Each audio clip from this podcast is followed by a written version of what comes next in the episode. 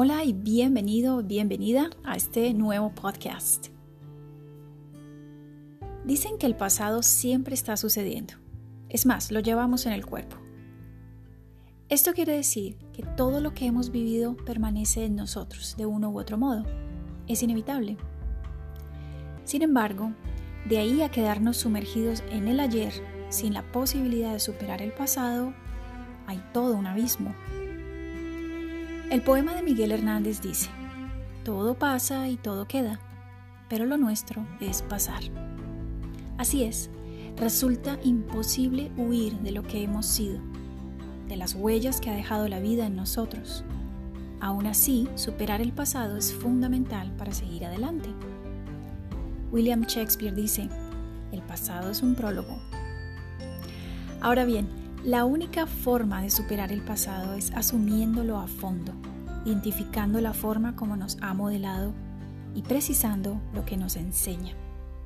En cambio, si no lo miramos de frente, es posible que lo confinemos a un rincón de la memoria donde no lo tenemos presente, pero sigue gravitando sobre nuestra vida.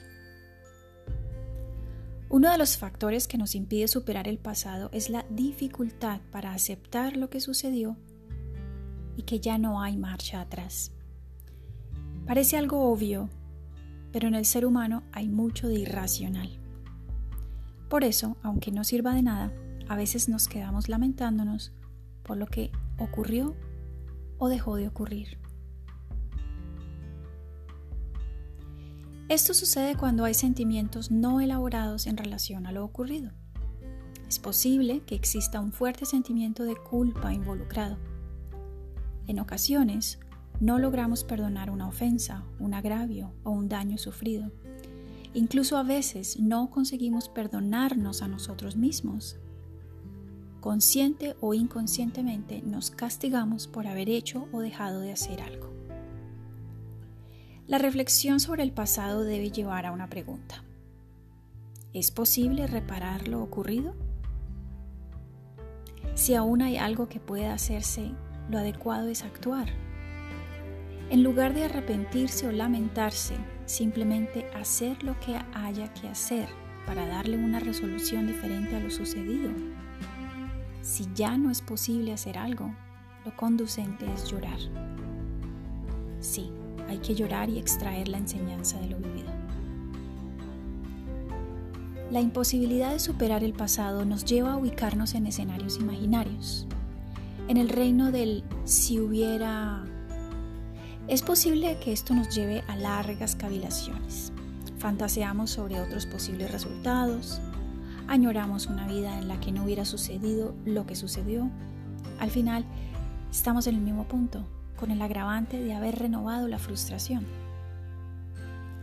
Aceptar el pasado significa admitir que ya nunca las cosas volverán a ser como antes. No importa lo que hagamos, incluso si logramos revertir los daños o las consecuencias. Ninguno de nuestros actos será capaz de devolvernos a ese ayer que ya no está. Se necesita valor para aceptar, dejar ir y superar el pasado. No basta con la voluntad de hacerlo. Trascender a lo ocurrido no es un acto de fuerza, sino de persistencia y de convicción. Hay un momento para repasar ese ayer, pero llega un punto en el que lo razonable es dejarlo atrás. Hay muchos casos en los que proponemos vivir en el presente, pero esto no es suficiente para lograrlo. En esos casos, tenemos que hacer más que un simple propósito. Lo aconsejable es crear circunstancias que nos llamen a este presente, que nos permitan ubicarnos en el aquí y ahora, porque exigen nuestra atención. A veces es necesario construir un nuevo presente para superar el pasado.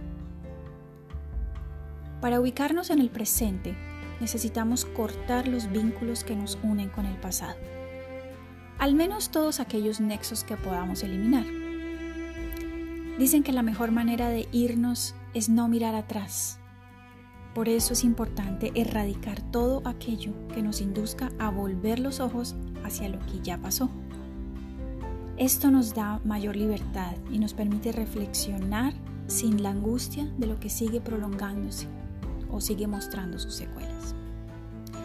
Asimismo, es importante que comencemos a llenar nuestra vida de novedades, nuevos amigos, nuevas aficiones, nuevos intereses. Es un momento para renovarnos, para cambiar de vida. Es probable que no tengamos mucho entusiasmo al comienzo. Algo dentro de nosotros siempre nos impulsa a seguir en lo mismo. Luchemos contra esa inercia y dejémonos sorprender por la vida.